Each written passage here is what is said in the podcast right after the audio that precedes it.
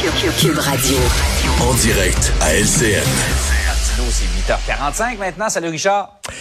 Salut Jean-François. Écoute, euh, viens ici, toi. Approche-toi un petit peu. T'as quelque chose à me donner. Si tu votes Legault aux prochaines élections, un petit Un 500. 500. Juste pour toi. Ça se prend bien. 500. Oui, oui. Ben oui. Puis Mais c'est vrai, hein? Audrey, Audrey Gagnon aussi. Aud- Audrey Gagnon, si Oui. elle vote Legault, T'en as pour Audrey aussi. 500. Super. Excellent. Brigitte C'est Bédard. juste de l'argent de Monopoly, Brigitte c'est pas Bédard. grave. Un petit 500 aussi. Ça va être Legault. Non, non, mais écoute, parce que François Legault, François Legault, il annonce c'est ça. Si je suis réélu, vous allez voir entre 400 puis 600 pièces. OK, là, on dit, ah, bon, c'est un autre chèque de 500 finalement. Moi, je me disais, en écoutant ça, je me disais, mettons, là, je me présente, moi, là, là, OK, aux élections. Et là, je suis devant le bureau du scrutin, devant puis j'ai de l'argent. Puis je dis aux gens, si vous votez pour moi, là, avant qu'ils rentrent dans le bureau, je vous donne un 500 pièces. La police va se pointer. Ça n'a pas de bon sens. Ils vont dire c'est de la sédition, c'est de la corruption.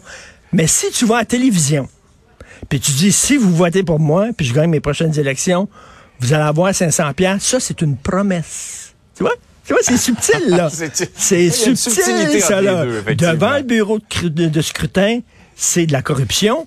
À la TV, c'est une promesse. Tu vois, là? Alors, Ouais. écoute, c'est quand même... Il me semble qu'on devrait interdire au, euh, au, au- au parti qui est au pouvoir, au gouvernement en place, de faire ce genre de promesses-là, parce que c'est eux autres qui ont en main sa sacoche. Eux autres peuvent donner de l'argent. Ouais. Les autres partis là, qui se présentent, qui sont dans l'opposition, ils peuvent pas. Là. Eux autres, ils peuvent le faire. Mais en tout cas, je trouve que c'est... un- Puis on a dit, est-ce que c'est à cause des élections? Puis M. Legault a dit, euh, non.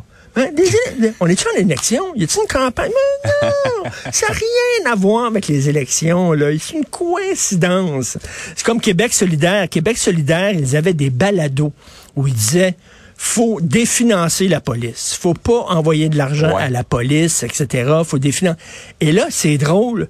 Juste comme la campagne électorale commence, les balados ont Ouais. disparu. Puis là, on a dit, à Québec solidaire, y a-tu un lien avec le début de... Mais non!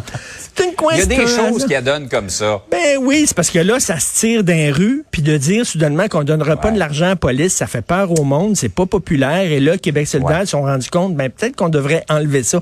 Mais ça n'a aucun lien avec les élections.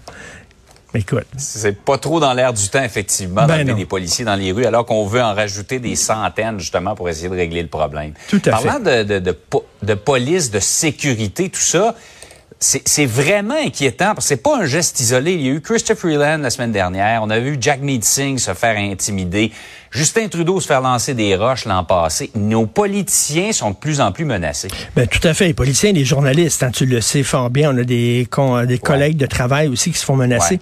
Avant, c'était des courriels. Mon Dieu, c'était le bon vieux temps. Mm. On s'ennuie quasiment des courriels d'insultes, OK?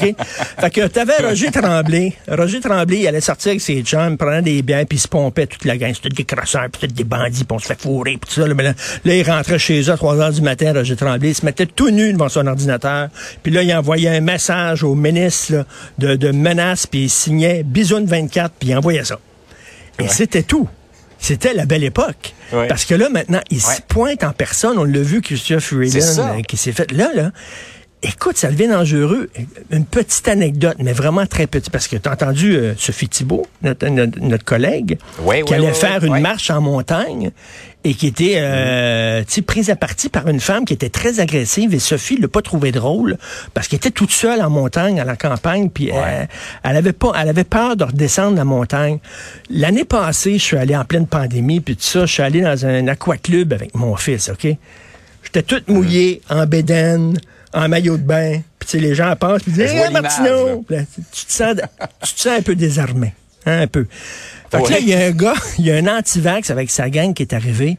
Puis il a dit, ils, m'ont entouré. Martineau, t'es un ennemi du peuple. Voilà l'ennemi du peuple. Il s'appelle Richard Martineau. Là, j'étais avec mon fils, moi, là, en train de, de, de Ouais. glisser dans l'eau, là. Euh, et et, et, Ouais. je l'ai pas trouvé drôle. Et, euh, et je, me, je me mets dans la peau des, des politiciens. Euh, c'est pas évident, là. Euh, à un moment donné, il va falloir mm. se calmer. Et tout ce qui se passe aux États-Unis finit par arriver ici. Les armes à feu, hein, la culture du gun, là. Mm-hmm. On pensait que c'était rien que les Américains. Ça arrive ici. Et là aussi, les attaques contre les politiciens, là, les gens, les coucous là, qui ont pris d'assaut là, euh, le, le, le Capitole. Ben écoute, Métropolis, faut penser à ça. C'est vraiment extrêmement ça, fait dangereux. Ans exactement ces jours-ci, le métropolis. faut jamais oublier qu'on n'est pas à l'abri de la violence politique. Euh, ça n'arrive pas qu'ailleurs, malheureusement. Tout à fait. Euh, Richard, là-dessus, je te souhaite une bonne journée. Justement, M. Legault s'en vient en conférence de presse. Je sais pas si je vais parler d'autres chèques. Salut. Salut.